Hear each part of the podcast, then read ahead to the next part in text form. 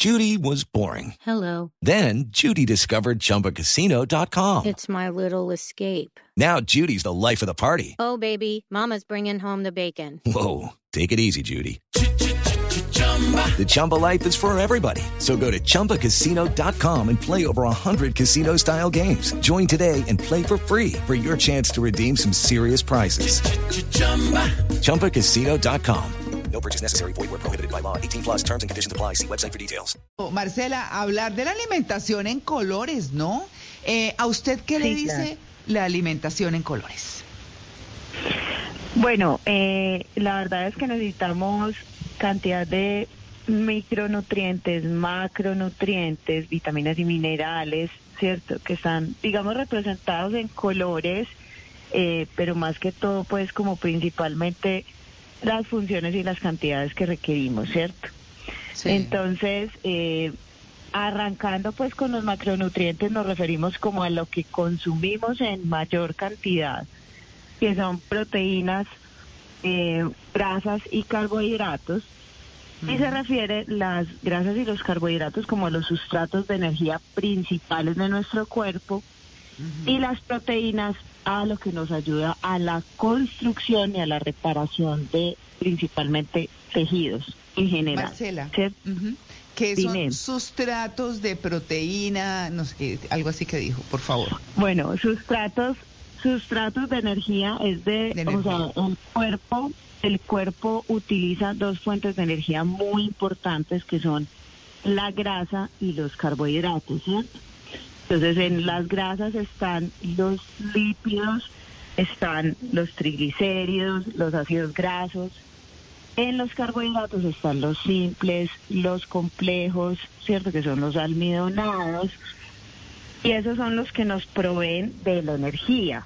Y los consumimos mayormente, por eso se llaman macronutrientes, y los consumimos más que todo en gramos y onzas, o sea, en mayores cantidades. Ahí también entra el agua, porque el agua es un nutriente súper importante, aunque no tenga color, ¿cierto? Y no nos claro. aporta calorías. Claro. Pero es muy importante y como lo consumimos en gran cantidad, se considera también un macronutriente. ¿Sí? Esos son los macros. Sí. Y los micros son las vitaminas y los minerales que son principalmente los que le agregan color a los vegetales y frutas. Ah, Entonces ahí sí, ahí sí está como mayormente representado el arco iris de colores del que ustedes hablan. En las frutas y en los vegetales. Por las vitaminas y los minerales. Eso bueno, muy bien, Luis. Carlos. Muy bien, Sí. Marcel, Marcela, eh, ¿por qué a mí el verde se me hace tan atractivo en una manzana verde, en un jugo de lulo, en un aguacate delicioso, pero no me genera ese verde la misma sensación en un batido de espinaca con brócoli y pepino? ¿Por qué el color no me genera esa misma ansiedad con, unas con unos alimentos que con otros o con la manera en que los presentan? Lo que pasa es que nosotros en la genética, nuestro cuerpo ya tiene una información, digamos, de lectura, ¿cierto? Ancestral con, con las vitaminas y los minerales, pues que desde, desde los tiempos que ha existido el ser humano, ya tiene un reconocimiento por los vegetales, ¿cierto? Y las frutas que han existido todo el tiempo en la tierra. Entonces, eso ya lo tenemos, esa información ya la tenemos en la genética. Entonces, tenemos la capacidad de intuir ya por genética que hay vitaminas y minerales. Ya esas mezclas de jugos verdes y las preparaciones actuales son algo, digamos, muy moderno, que no está grabado en nuestra genética o que pues apenas se está grabando ahora porque ya llevamos bastante tiempo como creando recetas y esto, pero es algo, digamos, como novedoso. Entonces, por eso es que no te llama tanto la atención, porque si es verdad, tú ves un jugo verde y no, no te produce lo mismo que ver un brócoli, nunca. Pero es porque tu, o sea, tu cerebro no sabe intuir las vitaminas y los minerales que hay porque no es lo habitual que encuentras en la naturaleza. Lo que tú habitualmente encuentras en la naturaleza es lo que tu cerebro sabe leer. ¿Cierto? Claro, claro. Y ahora que Es como una información genética. precisamente de esa información genética, eh, ¿Es posible entonces que algunas personas tengan una información guardada y nazcan con algún tipo de preferencia por un color en específico y otras por otro? Por ejemplo, a mí me atraen mucho los frutos rojos o todas las comidas en general, incluso si no son naturales que tengan ese tipo de color o, o ese tipo de colores. ¿Esto tiene algo que ver con genética, con, con esa información que de pronto ya tenemos desde, desde antes de nacer? Pues mira, toda la información que, que digamos que cruza la mamá con el bebé en el vientre, eso influye demasiado, demasiado. Yo me acuerdo, por ejemplo, que cuando yo estaba en embarazo, yo comía mucho banano. Me podía comer dos, tres bananos en el día. Y a mi hija le encanta el banano. No comí mucho pescado, no le gusta el pescado. Entonces, ese momento como de de comunicación del embarazo de la mamá, donde la mamá le transfiere todos los nutrientes al bebé, influye muchísimo en cómo va a ser el bebé. Igual, de igual manera que como haya pasado la mamá, el embarazo va a influir mucho en la personalidad del bebé. Desde ahí están muy determinadas muchas preferencias y gustos de, de nosotros cuando nacemos. Claro. Bueno, yo, yo quiero preguntarle, Marcela, hablemos de los colores. Hablemos de los colores. Sí. ¿Qué pasa con cada grupo de colores? ¿Cuántos colores tienen clasificados y qué, digamos, qué eh, tiene, qué propiedades tiene cada uno de los colores? Bueno, pues están como de cálidos a fríos, ¿cierto? Entonces, los cálidos hablan de ciertas vitaminas, como por ejemplo la, la zanahoria, que es naranja, el rojo, el tomate tienen bioflavonoides, entonces ha- habla de los bioflavonoides, ¿cierto? Habla de otras vitaminas que también son características de los colores cálidos. Ya cuando nos vamos eh, moviendo hacia los verdes hablamos más de fibra y hierro, ¿sí? Las hojas, el brócoli, el pepino, sí, hablamos más de eso.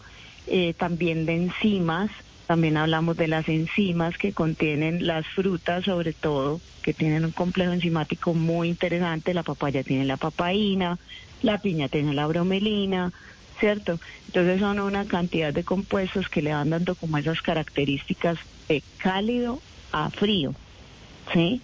Es por eso que se van como, como tornando según el, en, en el, pues en la, una carta cromática de colores de cálidos a fríos. Y también eso depende mucho de dónde son cultivados y cuán maduros están. Mira que un, un banano, cuando está verde, es, pues no está maduro y cuando ya está maduro es amarillo y tiene propiedades diferentes cuando está verde y tiene propiedades diferentes cuando está amarillo. Claro, y tiene más quiero- intensidad, tiene más azúcar cuando está amarillo. ¿Cierto? Claro, está más maduro, por supuesto. Pero ¿qué son? Yo me quedé pensando, eh, eh, eh, Marcela, y la invito un poquito a que siempre que toque esos términos nos aclare, ¿qué son bioflavonoides y para qué sirven? Bueno, los bioflavonoides son unos compuestos que digamos que han sido muy característicos por ayudarnos a evitar el, el- la oxidación celular, o sea, evitar que la célula se oxide, muera, ¿cierto? Digamos que tienen un efecto antienvejecimiento, también ayudan mucho con la digestión. Entonces son compuestos que, o sea, las vitaminas y minerales, hay una característica especial y es que el cuerpo, pues los minerales sí los puede producir en poca cantidad, pero las vitaminas no las produce. Entonces las tenemos que obtener de las frutas y los vegetales, ¿sí? Entonces por eso es que es muy importante, eh, hablaban como del arcoíris de colores, porque como el cuerpo no puede producir eh, esas las vitaminas las tiene que obtener de las de los vegetales y las frutas, ¿cierto? Sí. Y obviamente vegetales y frutas tienen mayor biodisponibilidad, se absorben mucho mejor de lo que se absorbe desde, por decir algo, un producto en polvo que te vendan que tenga vitamina A, D, K, no va a ser lo mismo, no va a ser lo mismo porque la biodisponibilidad, o sea, la capacidad de absorción que tiene en, en vegetales y frutas no es la misma que tiene de unas vitaminas que son producidas por el ser humano en, en un laboratorio. Sí, Sí, eso es muy importante. Yo quiero preguntarle, o bueno, más bien quiero transmitirle una pregunta de uno de nuestros oyentes, de Luis Eduardo Narváez, a propósito de Luisca que nos lo comparte, que dice, bueno, ¿cómo motivamos a los niños a que coman verduras si con solamente verlas ya hacen caras, ¿no? Que no sé si ese color verde de las verduras eh, es complejo para, para, para la motivación. No, no sé si es el color. ¿Usted, usted qué opina? No, mira, hay, hay algo muy importante ahí que es el sabor. En la naturaleza, tú no encuentras sabores tan intensos como los que ha creado el ser humano, combinando, por ejemplo, azúcar con grasa, que puede ser en, en, en un helado, ¿cierto? En una pizza. Son eh, lo que veníamos hablando de como de la información genética que tenemos. En la naturaleza tú encuentras sabores neutros, ¿sí? Entonces ya ese gusto se refiere más como a, a la palatilidad.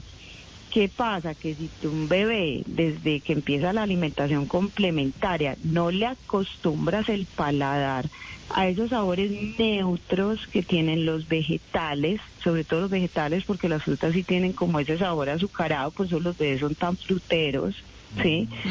Porque son sabores más intensos. Entonces los sabores que no conoce el cerebro, cuando los prueba, dice, o los que no son los habituales, dice, esto tan bueno, yo no sé si no, me lo van a volver a dar, dame más, que es lo que pasa con la, con la comida procesada.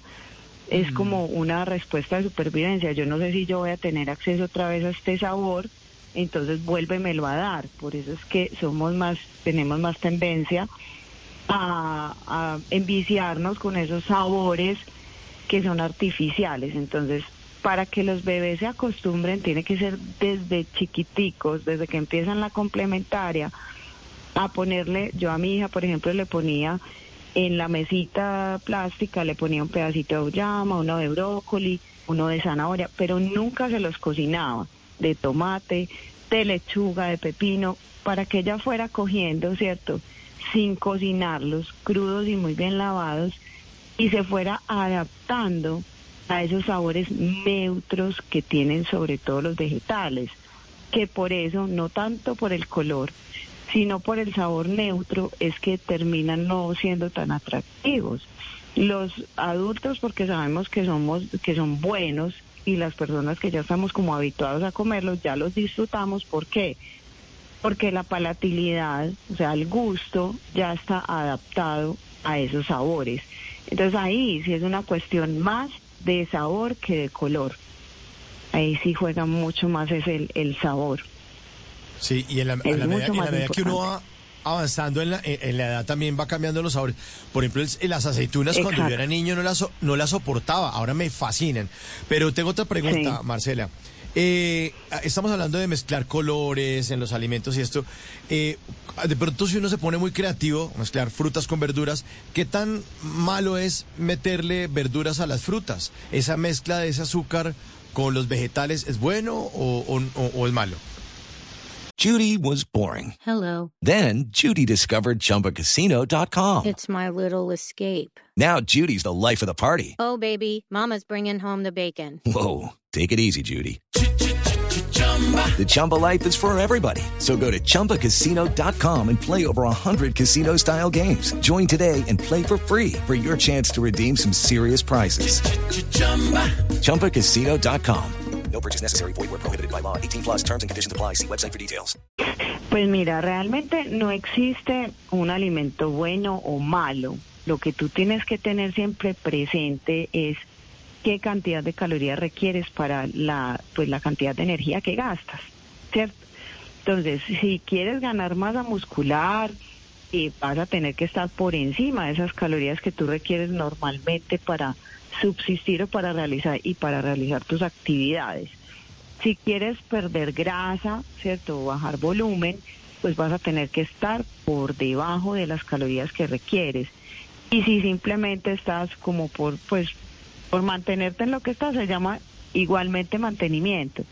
Entonces, lo que tú tienes que tener presente es que obtengas buena cantidad de vitaminas y minerales, que por ejemplo sucede, ese es el gran riesgo de comer una o dos veces al día solamente, porque como los vegetales son tan densos, o sea, tienen tanto volumen y llenan tanto, tú no obtienes casi nunca en solamente dos comidas, a no ser de que estés como contando, ¿cierto?, las calorías o la cantidad de alimentos que te estás comiendo en porciones, la cantidad de vitaminas y minerales que requieres. Siempre te queda como faltando, sobre todo las personas que comen una sola vez al día. ¿Sí? Entonces, lo más importante es que a la hora, pues también hay otro, otro, digamos, para mí se ha convertido en un macronutriente que contiene los vegetales y las frutas, que es la fibra, ¿cierto? Entonces la fibra para mí es muy importante que se alcance como la cantidad de fibra que tú requieres diariamente, porque si no, entonces vas a empezar a tener problemas con tu tubo digestivo, estreñimiento, se te va a dañar el complejo enzimático. Entonces por eso yo, por ejemplo, no recomiendo eliminar las frutas de, de tu nutrición porque vas a eliminar las enzimas y vas a empezar a dañar tu tubo digestivo, porque nosotros tenemos un complejo enzimático que con los años se va deteriorando, sobre todo los adultos, y necesitamos estarlo reparando y reponiendo, pues porque como nosotros creamos una sociedad tan tóxica, vivimos de reparar, ¿cierto? Reponer, Mm. se nos daña, vuelvo- volvemos y reparamos, se nos daña, volvemos y en eso nos mantenemos, ¿cierto? Claro, claro, Estamos siempre claro. en eso. Sí, Marcela, eso, eso es verdad. A veces no resistimos las tentaciones, pero Marcela, eh, yo quiero ya para cerrar, porque pues infortunadamente se nos está acabando el tiempo, hablemos de la combinación de colores. ¿Hay algo especial para eso? Digamos que en lo particular, si hago una ensalada o si preparo un plato, siempre busco que tenga esos, esas chispitas por allí que no solamente son de sabor, sino también de ese atractivo visual de los alimentos. Sí, mira que eh, pues la, el verde siempre será fundamental porque todo lo que sea verde en la naturaleza te habla de un altísimo contenido de fibra, ¿cierto? Entonces, por ejemplo, una manzana, el brócoli, el pepino, eh, la espinaca y de hierro, ¿cierto? Entonces, Sí. el verde es muy importante por el alto contenido de fibra de hierro. Los amarillos y los rojos, o sea, los cálidos son muy importantes por los bioflavonoides, entonces la zanahoria, el tomate, ¿cierto? Ahí están los bioflavonoides que nos van a ayudar a que no haya tanto eh, tanta oxidación celular, o sea, que no mueran tantas células y no se dañen tantas células. Están, ahorita están hablando de los amarillos, que también son muy importantes. Entonces está la almendra, el marañón, el pistacho, las semillas de girasol, el que estamos hablando de una ensalada muy deliciosa con, con semillitas de girasol, semillitas de Mm. ajonjolí, ¿cierto? Esas, Sí. esas grasas buenas que también son tan importantes. El aguacate, que también es una grasa muy buena y tiene un altísimo contenido de fibra, por eso es verde, ¿cierto? Entonces, Claro. estar moviéndonos como entre los cálidos, ¿cierto? Y los fríos, pues el, el verde ya se acerca más a ser un frío. Los frutos rojos, nosotros no tenemos suelos muy enriquecidos aquí en Colombia, pero también son muy, muy, muy buenos, pues porque tienen otros componentes que son antienvejecimiento muy potentes y tienen la característica de ser muy, muy bajos en calorías, muy altos en fibra también. Entonces, esos casi que ojalá pues acá tuviéramos como ese suelo que, que requiere que generalmente es como de temperaturas un poco más frías y no Sí. tropicales, Sí. para tener esos frutos rojos que son tan deliciosos, también tienen unas propiedades espectaculares. Entonces, movernos Sí. entre los cálidos y los fríos, ¿cierto? Para preparar las ensaladas. Y las frutas son, como les digo, supremamente importantes para el complejo enzimático. Las, las frutas que contienen las enzimas más poderosas son el kiwi, la papaya por la bromelina, eh, perdón, la papaya, la papaína, la piña, la bromelina, está también la pitaya, también contiene unas enzimas muy importantes. Obviamente las frutas no se consumen tanta cantidad como los vegetales.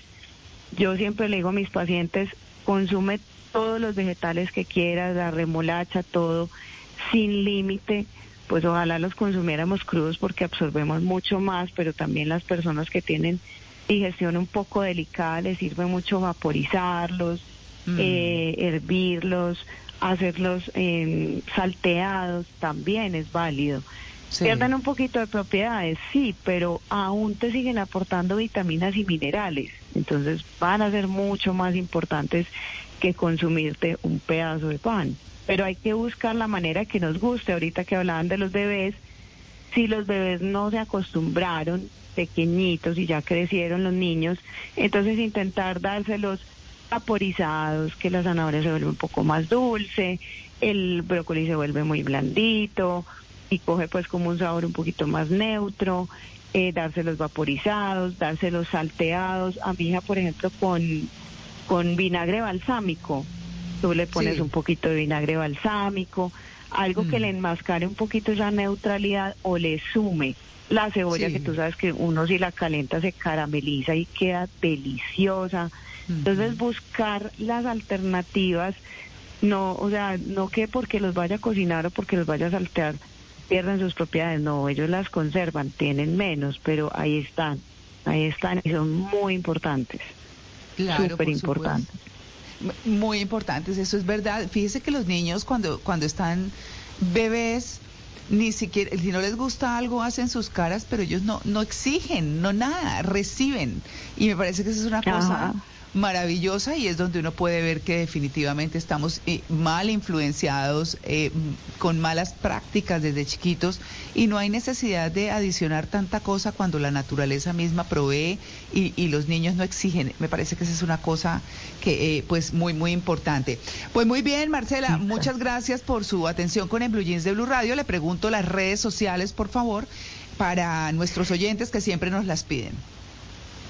En todas las redes sociales me encuentran como Mamba la Negra, con B de Bogotá, en Instagram arroba Mamba la Negra, en TikTok también estoy como Mamba la Negra, LinkedIn, eh, Twitter sí no lo uso, pero pues ahí en esas me pueden encontrar, y en Facebook también está mi fanpage de Mamba la Negra, donde les doy mucha información, rutinas de entrenamiento y hablamos de todos estos temas también. ¿Le puedo preguntar por qué Mamba la Negra? Claro. bueno, mira que yo soy, yo soy diseñadora, fotógrafa, eh, directora y productora también profesional. Y antes de especializarme en nutrición deportiva, tuve una productora que se llamaba Mamba Producciones. Entonces ya después, cuando gané el campeonato nacional de pole dance en el 2011 y empecé a competir en CrossFit, que competí por cinco años, cuando competía ya me decían era Mamba. Entonces me quedé Mamba y ya la negra fue porque fui a abrir Facebook y no me dejaba poner nada que fuera solo Mamba, entonces puse la negra. Es Ah, la bueno, historia. ahí está. bueno, muy bien. bueno, Marcela, pues Sí, muchas gracias. eh. Bueno, Señora. a usted, y que es Bueno, una muy historia muy sencilla. Sí, sí, sí. bueno, muy bien. Hey guys, it is Ryan. I'm not sure if you know this about me, but I'm a bit of a fun fanatic when I can. I like to work, but I like fun too. It's a thing. And now the truth is out there. I can tell you about my favorite place to have fun. Chumba Casino. They have hundreds of social casino style games to choose from with new games released each week. You can play for free anytime, anywhere. And each day brings a new chance to collect daily bonuses. So join me in the fun. Sign up now at chumbacasino.com. No purchase necessary. Group. Void were prohibited by law. See terms and conditions. 18 plus.